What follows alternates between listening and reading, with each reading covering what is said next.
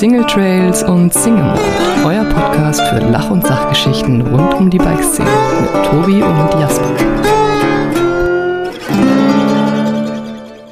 Hallo und herzlich willkommen zu einer neuen Folge von Single Trails and Single Mold. Und erstmal äh, ein frohes neues Jahr an alle. Deshalb kommt diese Folge auch ein bisschen spät, weil wir sitzen hier am 3. Januar in einem sehr, sehr kalten Radladen in der Nähe von Lichtenfels. Und zwar sitze ich heute zusammen mit Yoshi Simeoni. Richtig? Richtig. Ja, sehr gut. Im Laden Open Road. Und ähm, wir wollen uns eigentlich mal darüber unterhalten, was jetzt aktuell einen guten Raden, Radladen ausmachen sollte und was ähm, auch die Schwierigkeiten in der aktuellen ähm, Pandemie sind für Radläden. Von daher freut es mich total, dass du dir heute die Zeit genommen hast, in, de in deinem Urlaub mir hier einen Kaffee gemacht hast. Äh, danke, dass du hier bist. Ja, erstmal danke, dass du auch hier bist bei uns, also bei mir im Laden. Sind wir mal zu zweit. Ähm, Johannes ist heute leider nicht dabei, aber ich wünsche euch auch allen ein gesundes neues Jahr und herzlich willkommen, Tobi. Ja. Ich meine, ich bin ja relativ häufig hier, weil ähm, du hast ja früher schon immer viel für mich geschraubt, wo du noch bei anderen Läden gearbeitet hast. Hast dich jetzt im letzten Jahr selbstständig gemacht oder ihr habt euch zusammen im letzten Jahr selbstständig gemacht. Genau. Und ähm, seitdem bin ich eigentlich relativ viel hier, kaufe mein Zeug hier und vor allen Dingen lasse ich meine Räder bei mir schrauben, weil die meisten Leute wissen, ich bin nicht der beste Schrauber und ich denke, du kannst das ganz gut. Äh, kannst, kannst das Kann ich ganz gut bestätigen, ja. Und ähm, ja, aber jetzt möchte ich halt einfach mal die, die Chance nutzen, das einfach mal so ein bisschen zu besprechen, wie es eigentlich dazu gekommen ist, dass du hier einen Radladen aufmachst, weil hier gibt es ja jetzt schon einige, in denen du auch gearbeitet hast. Du hast ja schon mal weiter weggearbeitet, aber ja. wieso ja, hast du dich dazu entschieden oder habt ihr euch dazu entschieden, von euren Jobs wegzugehen, in den Bikeladen und einen eigenen aufzumachen? Also grundsätzlich ist es ein Gedanke, der schon länger ähm, besteht und natürlich bist du tagtäglich ähm, mit, den, mit den Kunden in Kontakt und weißt, was der Kunde möchte, nach was er sich vielleicht sehnt und du bekommst natürlich auch die Frustration von dem Kunden mit. Und dann fängst du natürlich an nachzudenken, was könnte man anders machen, was könnte man besser machen, wie könnte man vielleicht ähm, mehr Kunden abholen oder vielleicht auch Kunden bedienen, die so noch nicht wirklich den Weg in den Radladen gefunden haben oder ihn noch ja, etwas scheuen, den Weg in den Radladen. Und ähm, dann kommst du natürlich irgendwann zu dem, zu dem Punkt und sagst, hey, wir ziehen da jetzt selbst was auf und versuchen das natürlich alles besser zu machen, was natürlich irgendwo nicht möglich ist. Ähm, aber wir geben, denke ich, unser Bestes und ähm, so das erste Jahr ist eigentlich sehr, sehr gut verlaufen und das Feedback ist natürlich auch super gut. Und ähm, von daher können wir rückwirkend sagen oder rückblickend sagen, es war auf jeden Fall die richtige Entscheidung. Und ja, spannend ist ja einfach, dass halt sehr, sehr viele Bike-Läden, das sind halt so alteingesessene genau, Läden, ja. die, ähm, da ist früher mal jemand irgendwie Rennen gefahren und hat sich gedacht, ja, richtig arbeiten habe ich jetzt auch keinen Bock drauf, also mache ich einen Bike-Laden auf. Und das hat natürlich auch super funktioniert in den letzten 15 Jahren. Ja. Ähm, das heißt, es sind relativ wenig Leute aus diesem Bereich rausgegangen, haben dann wieder was anderes gemacht, weil die haben ja ihr Geld verdient. Ja. Und die sind aber, oder wenige davon sind wirklich so mit der Zeit gegangen. Aber die, die Räder haben sich extrem weiterentwickelt, aber auch die ganze Szene. Ähm, wenn du jetzt sagst, du willst halt mehr Leute abholen, vor allen Dingen Leute, die vielleicht noch nicht in Bikeladen gehen, das war ja vor 15 Jahren gar nicht möglich. Wolltest du ein Rad, bist in den Radladen gegangen. Ähm, was sind denn so die, die Needs von den Leuten, wo du gemerkt hast, in den Läden, wo ich bis jetzt war, das holen wir nicht ab. Also die Leute haben wir nicht. Ja, ich denke mal, das ist ein ganz guter Punkt zu sagen. Es sind viele Läden einfach daraus entstanden, dass jemand mal irgendwo irgendwann Rennen gefahren ist und hat gedacht, hey, komm, ich mache das jetzt ähm, mein Leben lang. Ich eröffne jetzt einen Radladen und bediene meine Kumpels von früher und jetzt dann auch meine nächsten, meine, meine neuen Kunden. Und ähm, genau da entsteht dann einfach das Problem, ähm, du setzt dich viel zu selten eigentlich mit neuen Sachen auseinander. Ähm, und ein Radladen ist leider, im Radladen ist leider das Ausschlaggebende einfach immer noch die Werkstatt. Deswegen ist bei uns der Fokus auch hauptsächlich auf Werkstatt. Mhm.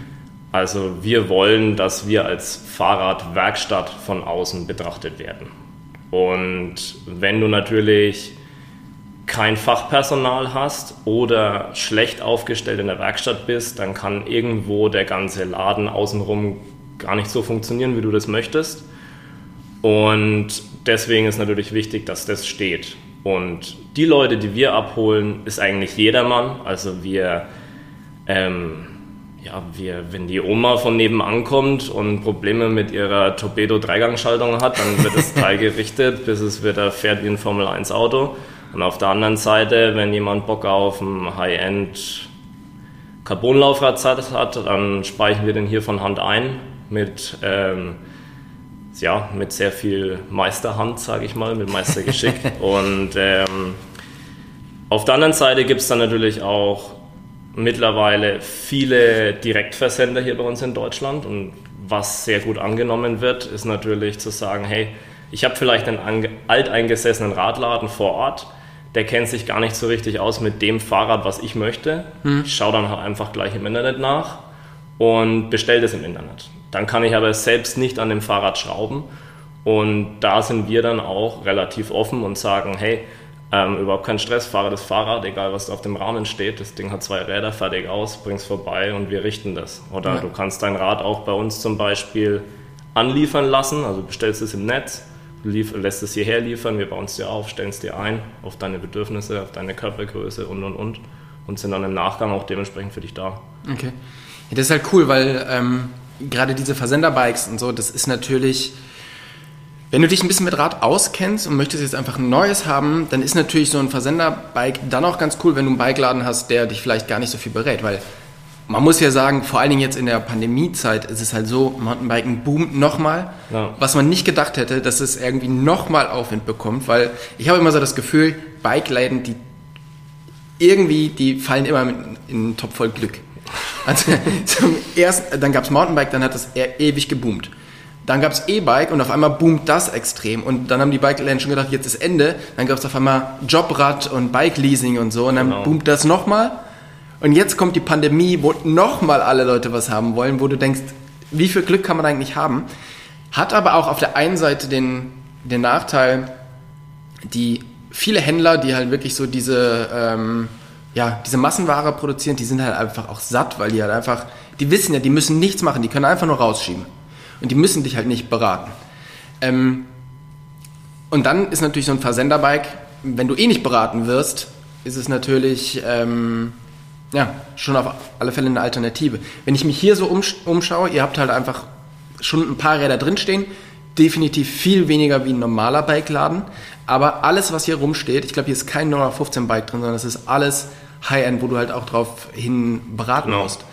Ähm, denkst du, dass sich da so die, ähm, ja, die zwei Gruppen trennen? Also einmal diese Massenwarenhändler und einmal so die spezialisierten? Definitiv. Und ich denke auch, wie du schon sagst, ähm, die Nachfrage ist in den letzten Jahren immer mehr gewachsen, eben auch durch Leasing und ähm, natürlich auch irgendwo ein Stück weit durch die Pandemie letztes Jahr. Ähm, in der einfach viele gemerkt haben, hey, draußen bewegen macht Spaß und mit so einem Fahrrad macht noch mehr Spaß und weil ich jetzt nicht in Urlaub fahre, dann wird es da vielleicht trotzdem dieses Jahr schon das neue E-Bike. Und ähm, dementsprechend reagieren natürlich auch die Händler drauf, auf die Anfrage oder auf die Nachfrage, was, was wird benötigt. Und ähm, natürlich war auch während der Pandemie das große Problem, dass einfach viele Radläden nicht verkaufen durften in diversen Lockdowns und so weiter. Und von daher wird natürlich dann auch viel im Internet bestellt. Und das trägt alles dazu bei, dass sich halt Händler unterschiedlich aufstellen und natürlich auch, das sind wir jetzt wieder vielleicht bei den alteingesessenen Händlern, es natürlich einfacher ist, ähm, 0815 E-Bike, sage ich jetzt mal einfach so frech, ähm, an den Mann zu bringen, wie der Bäcker vielleicht am Sonntag früh die warmen Semmel, als ein hochwertiges Rad an den, der oder an den zu bringen, der wirklich ähm, Lust auf Radfahren hat und es nicht das erste Bike ist oder vielleicht das erste Bike, aber halt dementsprechend sich mehr dafür interessiert, weil es einfach mhm. zeitaufwendiger ist, jemanden ähm, daraufhin zu beraten, als einfach nur schnell den Kauf abzuschließen. Wie schaut so eine Beratung aus, wo du denkst, das passt? So geht jemand wirklich mit einem Rad raus, was ihm passt, was auch seinen Bedürfnissen entspricht und was auch größenmäßig zu ihm passt. Also was macht ihr ähm, ja, anders wie einfach, hier ist das Rad und tschüss? Also grundsätzlich ist es bei uns so, dass wir auch viele einzelne Rahmen hier auf Lager haben und natürlich auch Kompletträder, aber auch sehr, sehr viele Teile. Dadurch, dass bei uns der Hauptfokus Werkstatt ist, ist bei uns einfach das Lager voll. Also wir hatten auch während der Pandemie, muss ich einfach so sagen, wenig Probleme, Ersatzteile zu bekommen oder auf Lager zu haben. Und demnach ist es bei uns auch so, dass wenn du zum Fahrradkauf kommst, dann geben wir uns Mühe, indem wir dir zeigen, okay, was könnten da für Teile rankommen. Du suchst so mit uns zusammen zum Beispiel die Narben aus, die Felgen aus, wir speichern dann den Laufradsatz ein, wir besprechen das Fahrwerk vielleicht beim Mountainbike oder jetzt deine, deine Lenkerbreite beim, beim Gravelbike, beim Rennrad, welches Reifenprofil du möchtest, welche Übersetzung und und und. Und natürlich steht am Anfang irgendwo die richtige Rahmengröße Sprich, die gilt es zu ermitteln. Wir vermessen dich, wir schauen an, welches Fahrrad hast du vielleicht jetzt schon und wie sitzt du auf dem Fahrrad, was können wir äh, verbessern. Oder manchmal ist es auch der Fall, du kommst mit einem Fahrrad, das du jetzt schon ein paar Jahre fährst und wir sind dann auch so ehrlich und sagen, hey, pass auf, ähm, das, was du dir kaufen willst, macht eigentlich gar keinen Sinn. Bleib doch bei deinem alten Bike und wir peppen es nur ein bisschen auf einfach. Und dementsprechend geht eigentlich mit uns der Kunde zusammen den ganzen Weg vom einzelnen Bauteil zum kompletten Bike. Und ähm, dementsprechend haben wir auch Testbikes da, die man sich einfach mal ausleihen kann. Wir stellen es auf die Größe ein, vielleicht ist Fully aufs Fahrwerk. Du kannst hier bei uns auf den Trails fahren und einfach mal ausprobieren, ob das das ist, was du dir vorstellst. Und äh, so finden wir eigentlich zu 99 Prozent das richtige Fahrrad für dich. Hm. Was halt hier spannend ist, du kannst ja in den Laden eigentlich so gut wie nicht reinkommen und sagen, ich will das Fahrrad. Also weil alles ist irgendwie speziell aufgebaut, alles ist halt irgendwie so ein bisschen genau. ähm, customized. Ähm, so, und jetzt habe ich einen Faden verloren. Nein, ähm, ja, am Anfang war es halt so, als du gesagt hast, du machst dich selbstständig, haben halt viele Leute drumherum gesagt, also viele alte Bikeläden auch, das kann gar nicht funktionieren. Wenn der jetzt nicht den Laden vollstehen hat mit Bikes, sondern ja. der, der bekommt ja einfach viele Marken auch gar nicht, weil wir haben die schon. Wie soll das funktionieren? Und du hast immer gesagt, ihr spezialisiert euch auf die Werkstatt. Genau. Also warum seid ihr das Risiko gegangen, einen komplett anderen Weg zu gehen, wo alle gesagt haben, das kann gar nicht funktionieren? Einfach aus, tatsächlich ist es ein ganz einfacher Grund. Und zwar ich mache den, den Job jetzt schon auch seit über zehn Jahren und ich denke, ich kann mit sehr hoher Wahrscheinlichkeit sagen, was funktioniert und was nicht funktioniert. Und ähm, man hat es einfach über die Jahre gesehen, dass sowas funktionieren kann.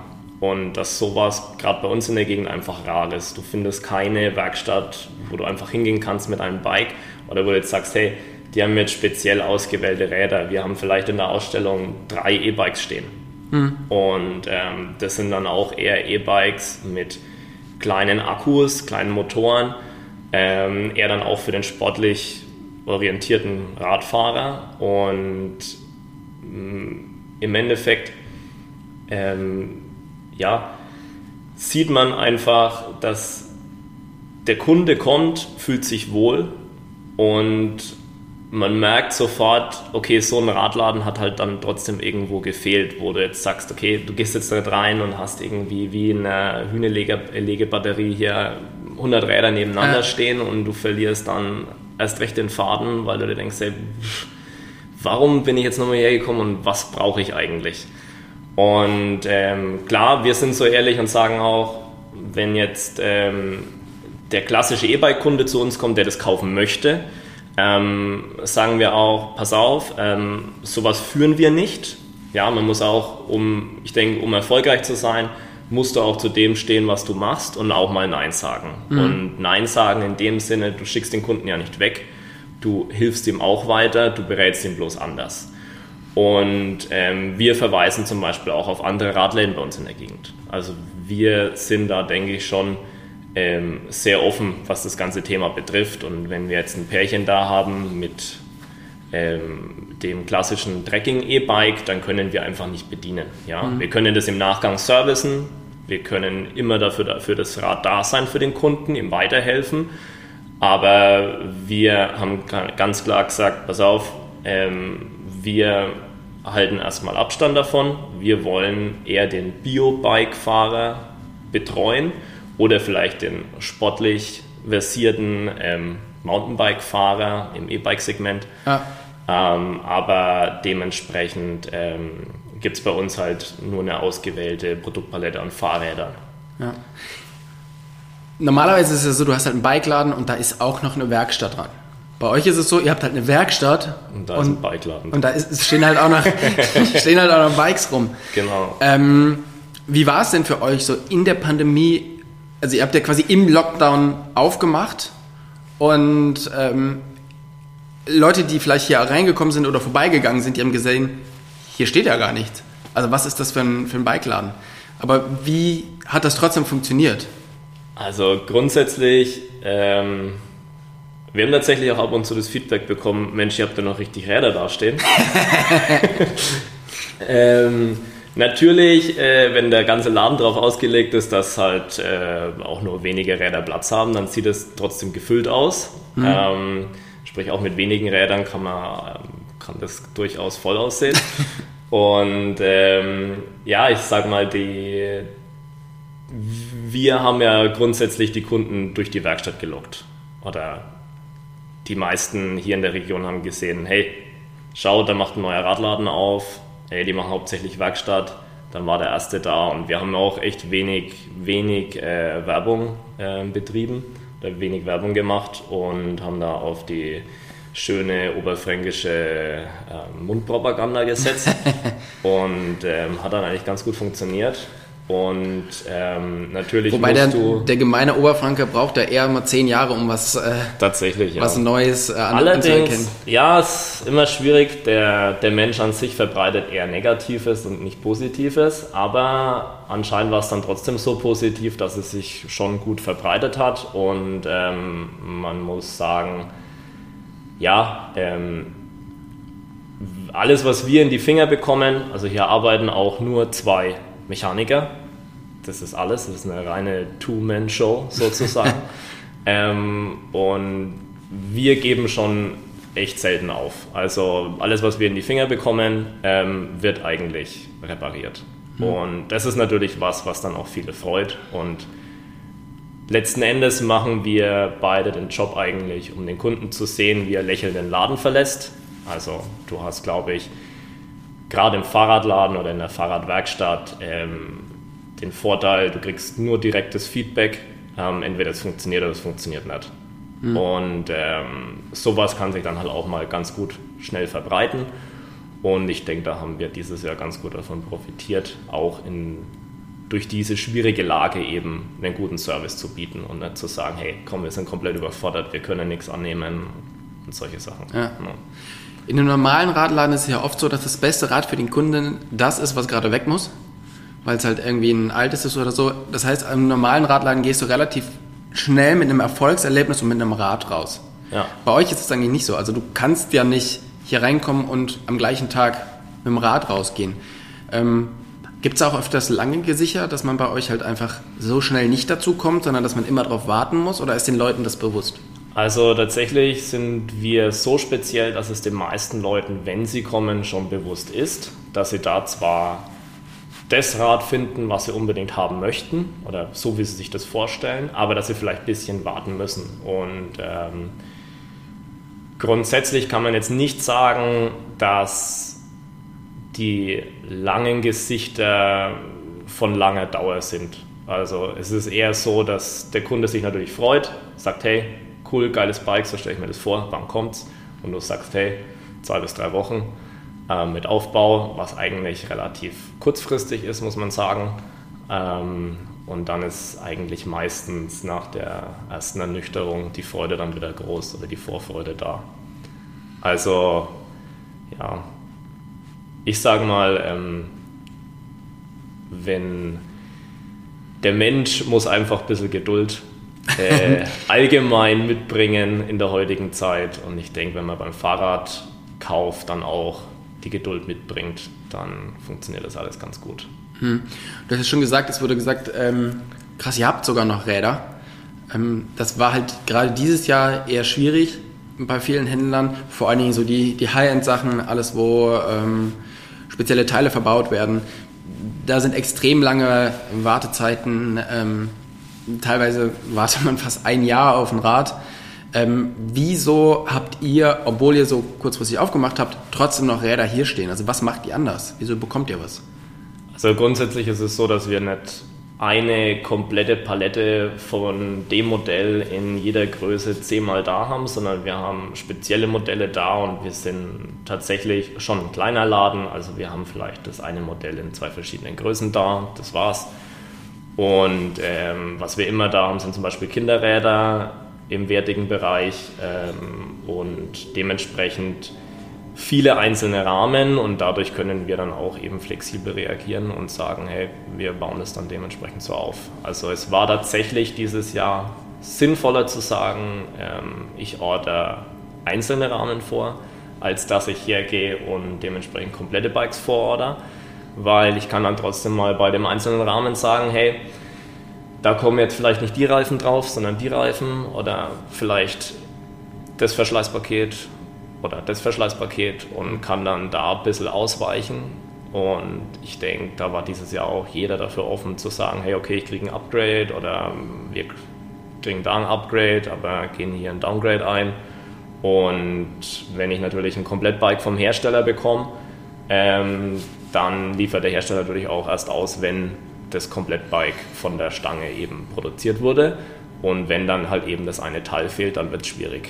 Und dann verzögert sich alles. Teilweise fehlen halt wirklich nur ein paar Schrauben. Genau. Und dann stehen aber die Räder monatelang irgendwo im, im Lager. Ja. Es ist halt so, Werkstatt braucht natürlich immer wieder Teile. Das kann man relativ schlecht planen. Gerade Shimano ist extrem schwierig dran zu kommen. Und trotzdem kommt ihr immer dran und ein anderer Händler nicht. Also was, was macht ihr da anders? Weil ich sehe, hier kommen auch immer wieder ja, Pakete an, wo jetzt vielleicht kein ähm, Hardware-Aufkleber drauf ist, sondern ein Bike 24 Aufkleber. Genau, also wir sind da für viele Fahrradläden, ähm, die, wie soll ich sagen, ähm, ja, schwierig, schwierig zu erklären. Für viele Fahrradläden tatsächlich der Verstoß schlechthin gegen die Fahrradladenbibel. Ähm, du darfst nur beim Großhändler bestellen. Ähm, grundsätzlich, was viele nicht wissen, was einfach Fakt ist ähm, und muss einfach gesagt sein, ähm, manche Preise im Internet sind einfach kostengünstiger als das, was wir einkaufen. Ja, und ähm, warum soll ich, wenn ich einen Kunden glücklich machen kann für das Werkstatt, für die Werkstattreparatur, warum soll ich nicht das Teil im Internet bestellen? Ob ich jetzt bei meinem Großhandel im B2B-Shop bestelle oder ob ich für denselben Preis oder vielleicht teilweise günstiger einfach im Netz bestellen kann und den Kunden aber innerhalb von 24 Stunden zufriedenstellen kann, warum soll ich das nicht machen? Und ähm, ich denke, da gibt es tatsächlich durch den Internethandel zum einen riesige Probleme, was die Preisgestaltung betrifft. Kleines Beispiel, wir bestellen für 20.000 Euro ähm, Komponenten, Verschleißteile und kriegen 2% Rabatt aufs Jahr. Ja. Das war's.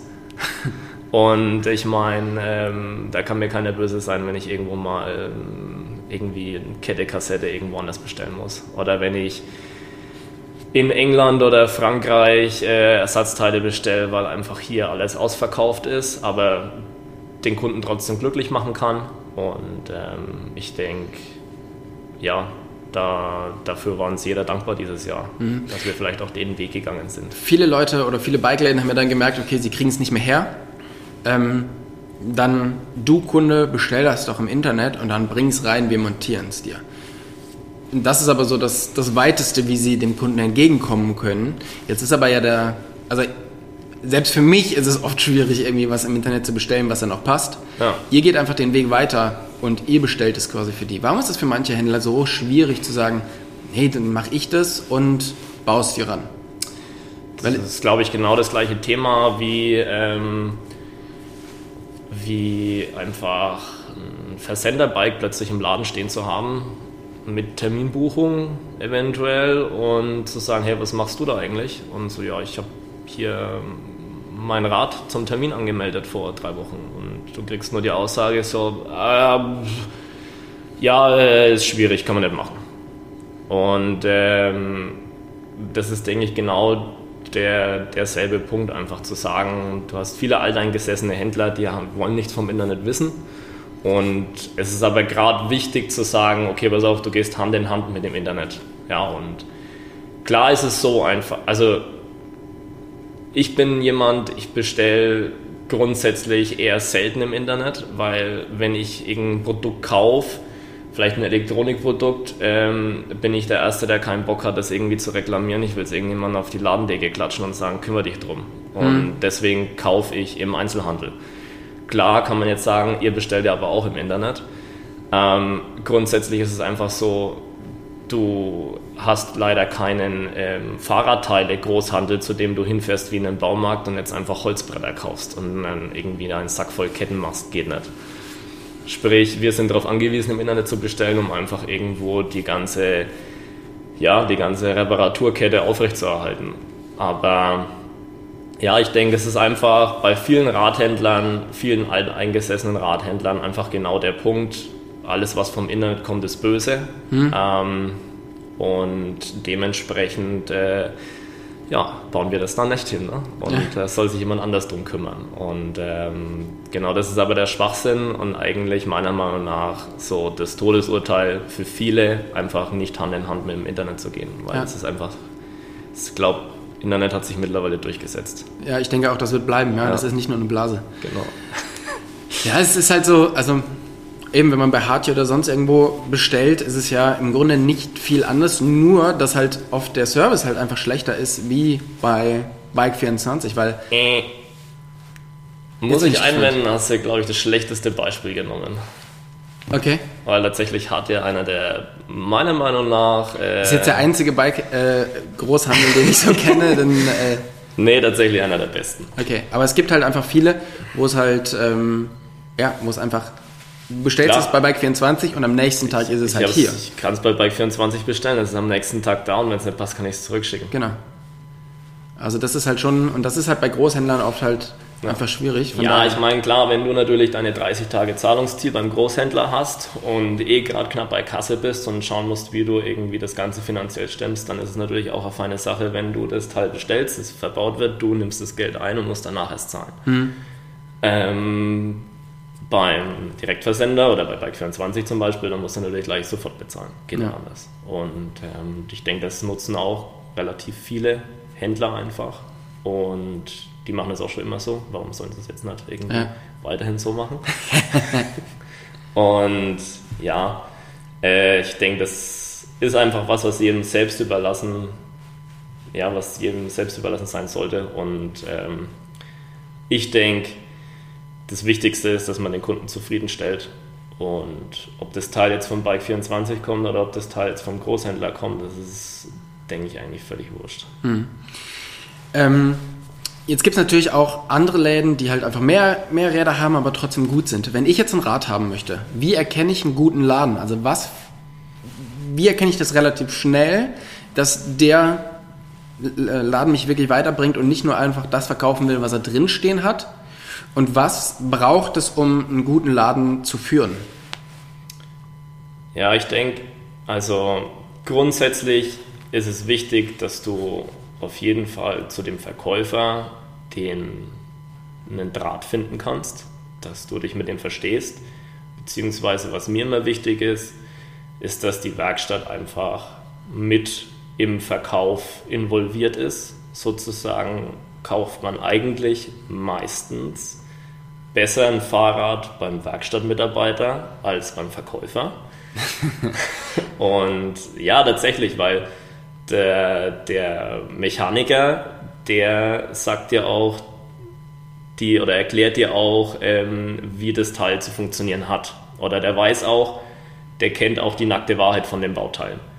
Und wenn du jetzt jemanden im Verkauf hast, der sagt halt klar, du brauchst unbedingt eine Ultegra-Schaltung an deinem Bike, weil das ist hier High-End, das passt. Da kannst du hier das teure Rad verkaufen. Im Endeffekt ist zum Beispiel bei uns auch so im Laden, dass wir eher das verkaufen, was halt Sinn macht. Ja, mhm. und nicht das, was man das High-End-Teil sozusagen. Es muss immer für den Kunden Sinn machen. Und ich denke, du erkennst es relativ schnell, wenn du in einen Laden reingehst, selbst wenn man das erste wertige Bike kauft, ähm, dass du gut beraten wirst oder eher schlecht beraten wirst. Und ich finde, jedes, ja, jeder Verkauf oder jedes Verkaufsgespräch sollte auf jeden Fall irgendwo bei einer Probefahrt rauskommen.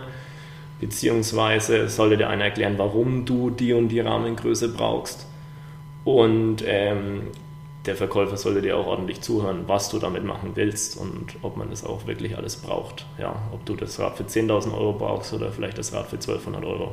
Hm. Genau, und ja, ich denke, da muss man einfach äh, ausprobieren und stellt wahrscheinlich dann relativ schnell fest, dass es äh, viele Radläden gibt mittlerweile. Und ähm, ja, uns gibt es jetzt auch noch nicht, noch nicht so lang. Aber es gibt tatsächlich viele Radläden, die dann einfach dazu beitragen, dass man letzten Endes trotzdem vor dem PC sitzt und sich das Teil im Internet bestellt, weil ähm, die Aufmachung der Seite deutlich besser ist, ist, als das ganze Verkaufsgespräch war. Ein guter Radladen startet auch immer mit einem vernünftigen Kaffee. Genau. So, dass man sich halt einfach ein bisschen Zeit nimmt und dass die Leute nicht einfach durchge durchgeschoben genau, ja. werden. Das hast du erzählt, ihr seid zu zwei Leuten, es läuft aber echt ganz gut. Ähm, plant ihr irgendwie zu expandieren, mehr Leute, vielleicht noch eine Zweigstelle? Oder ähm, wie ist es, wenn ich jetzt von weiter weg komme und möchte aber trotzdem, das gefällt mir jetzt irgendwie, was ich hier gehört habe, ich möchte jetzt hier trotzdem ein Rad kaufen oder eine Beratung, äh, plant ihr irgendwas ins Internet? Also größer werden im Sinne von Räumlichkeiten nein. Also der Laden soll so bleiben, wie er ist, weil wir tatsächlich auch diese Ladenfläche nach unseren Vorstellungen so gesucht haben. Und es war jetzt nicht irgendwie ein, ja, so, hey, komm, das ist frei, lass mal da was aufmachen, ähm, sondern es war eher, pass auf, das passt eigentlich perfekt von den Räumlichkeiten und ähm, passt auch von der Größe. Und wir haben auch eigentlich ein ziemlich großes Lager, ähm, worauf wir tatsächlich stolz sein können was man eher weniger findet hier in der Gegend. Also eine annähernd gute Verkaufsfläche. Also wir haben jetzt keine große Verkaufsfläche hier. Wir sprechen davon 130 Quadratmetern. Der Rest ist alles Lager. Und wir haben insgesamt 400 Quadratmeter hier.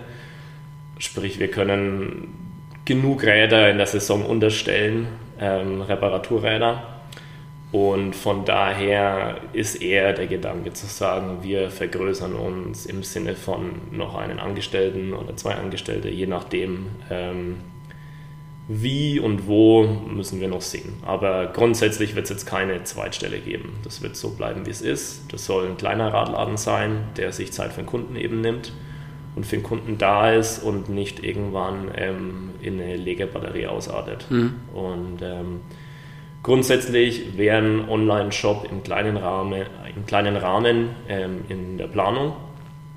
Aber da müssen wir auch erst einfach schauen, weil tatsächlich ist ziemlich viel Arbeit äh, bei so einem Fahrradladen, äh, wenn man nur zu zweit ist, da. Und dementsprechend müssen wir schauen, wann wir einfach ähm, für weitere Sachen äh, Zeit haben. Mhm. Ja. Aber ich komme jetzt aus München und möchte halt irgendwie mich trotzdem von euch beraten lassen. Also geht es auch erstmal übers, äh, übers Telefon, dass man Klar. da schon mal irgendwas rausfindet und dann einen Termin macht, wo man das Rad entweder schon abholen kann oder ähm, dass man zu einem Gespräch kommt. Das heißt, man macht eine erste Telefonberatung, dann kommt man hier vorbei, lässt sich nochmal richtig beraten, fährt ein bisschen was Probe und ja. dann versendet ihr nachher das Rad, so dass man eigentlich einmal nur hier hinkommen muss? Also theoretisch oder praktisch, was auch dieses Jahr öfters vorgekommen ist, ähm, Kunden eben von weiter weg Ähm, war kein Problem. Wir können dementsprechend im Vorfeld über Telefon miteinander kommunizieren oder per E-Mail. Und dementsprechend ähm, können wir dann auch das Rad im Nachgang versenden. Ähm, was mir allerdings wichtig ist, ähm, ich weiß, viele Onliner bieten an, hey, wir können das Rad, du sagst mir deine Nimmbahnlänge, deine Körpergröße, brauchst du Größe M, ciao, viel Spaß. Ähm, ist meiner Meinung nach tatsächlich in den seltensten Fällen so. Und ich finde es immer wichtig, wenn der, dass der Kunde vor dir steht, dass du wirklich siehst, hey, okay, ähm, ist vielleicht doch eine L oder schon mal über S nachgedacht oder schon mal darüber nachgedacht, dass 29 Zoll vielleicht zu groß wäre für deine Innenbeinlänge. Ähm, und demnach ähm, ist es uns wichtig, dass der Kunde eben hier vor Ort ist und dass du den halt dann dementsprechend auch richtig beraten kannst und mhm. dann irgendwann im Nachgang nach einem halben Jahr merkst, hey, das Fahrrad da, was die da oben mir verkauft haben, das kannst du in der Pfeife rauchen. Ja. Nee, und grundsätzlich wäre es gut, wenn natürlich der Kunde einfach zweimal kommt.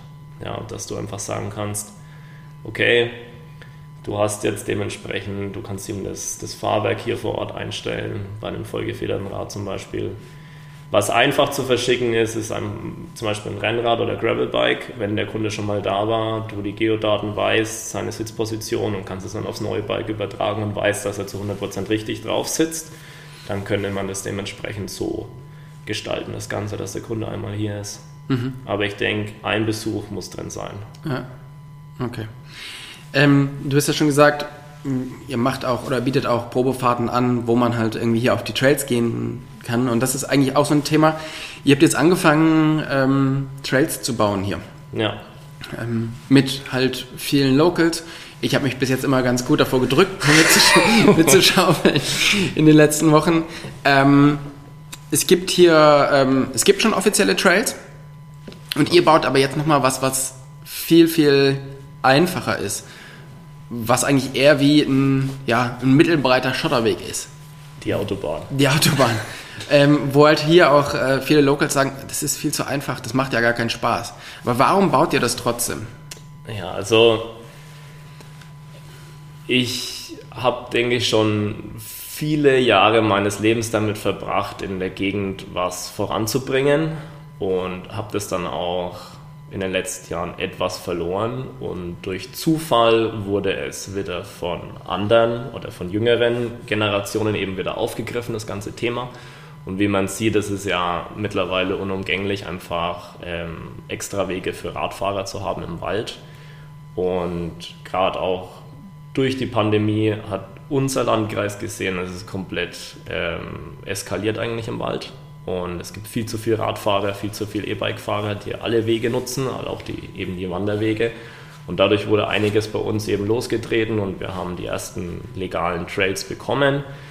Ähm, Im Endeffekt haben wir jetzt vier offizielle Trails mittlerweile an zwei verschiedenen Bergen.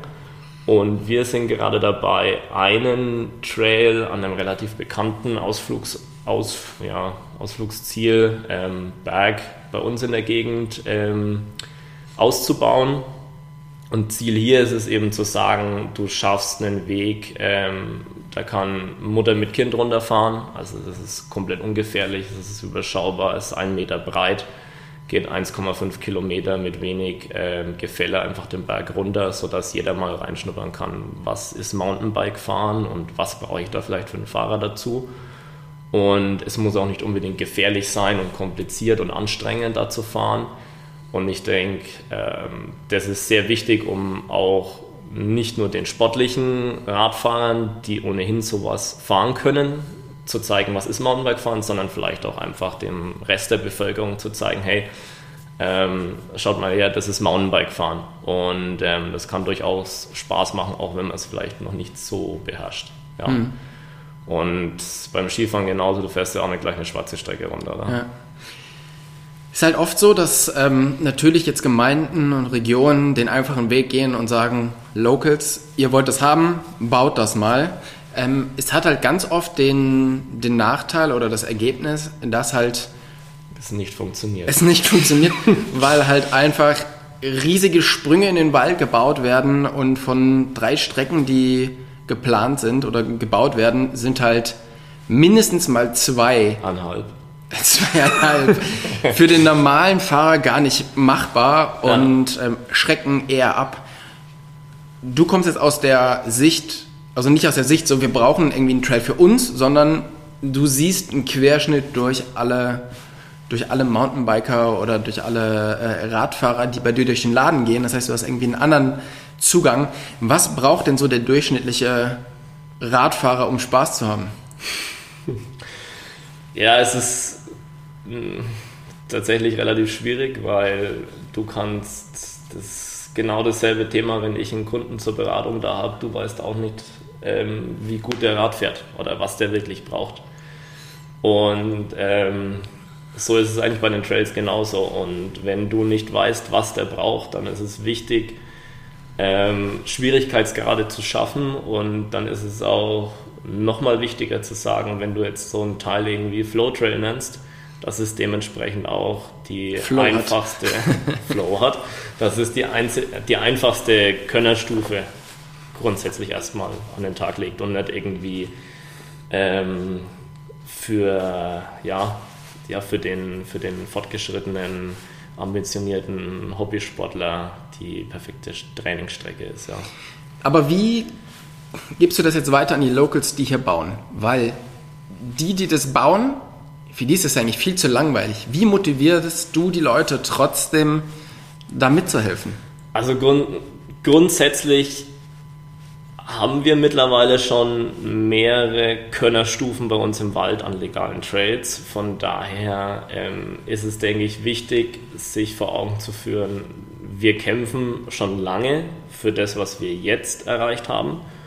Und die Trails, die vielleicht für die, ähm, ja, für die ambitionierteren Hobbyfahrer gedacht sind, die schwierigeren, ähm, die sind ja schon bestehend. Sprich, jeder, der Bock auf Radfahren hat, der kann Radfahren gehen und kann sich daran messen an den schwierigeren Trails.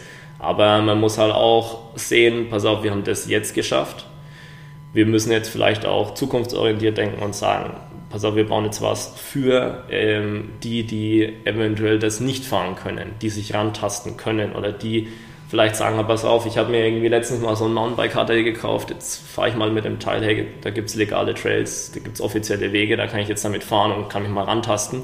Merkt dann vielleicht nach einem halben Jahr, okay gut, vielleicht brauche ich doch ein anderes Bike, um das zu fahren, aber mir macht es Spaß, ich bleibe dabei. Oder ich fahre vielleicht weiter meine Schotterwege und bleibe bei meinem Hardtail. Und deswegen ist es eigentlich ja in im Ermessen eines jeden zu sagen, ich habe was zum Fahren, ich kümmere mich auch um die anderen und ähm, baue deswegen auch vielleicht ähm, an Trails mit, die ich jetzt nicht täglich fahren werde oder möchte. Aber um einfach zu sagen, hey, pass auf, ähm, die, den, der Kampf legale Trails, den gibt es schon länger hm. und den wird es auch noch länger geben und ähm, ich mache einfach was für die nächste Generation oder eben für den, ähm, für den Anfänger. Aber glaubst du, dass es halt so ist, dass jetzt ähm, eben den, den Kampf gibt es schon länger und wenn man aber halt schwierigere und ähm, anspruchsvollere Trails haben will, dass man erstmal den Regionen, die jetzt quasi so den, den ersten Step in legale Trails ja, gehen, dass man denen erstmal zeigen muss, hey, guck mal, wir bauen halt Trails oder wir brauchen mehr Trails, die wirklich jeder fahren kann, weil aktuell sind wir ja immer noch, obwohl Fahrradfahren, Mountainbiken einer der größten Sportarten in Deutschland überhaupt ist, ähm, sind wir immer noch die Verrückten, die mit dem Rad einen Berg runterfahren.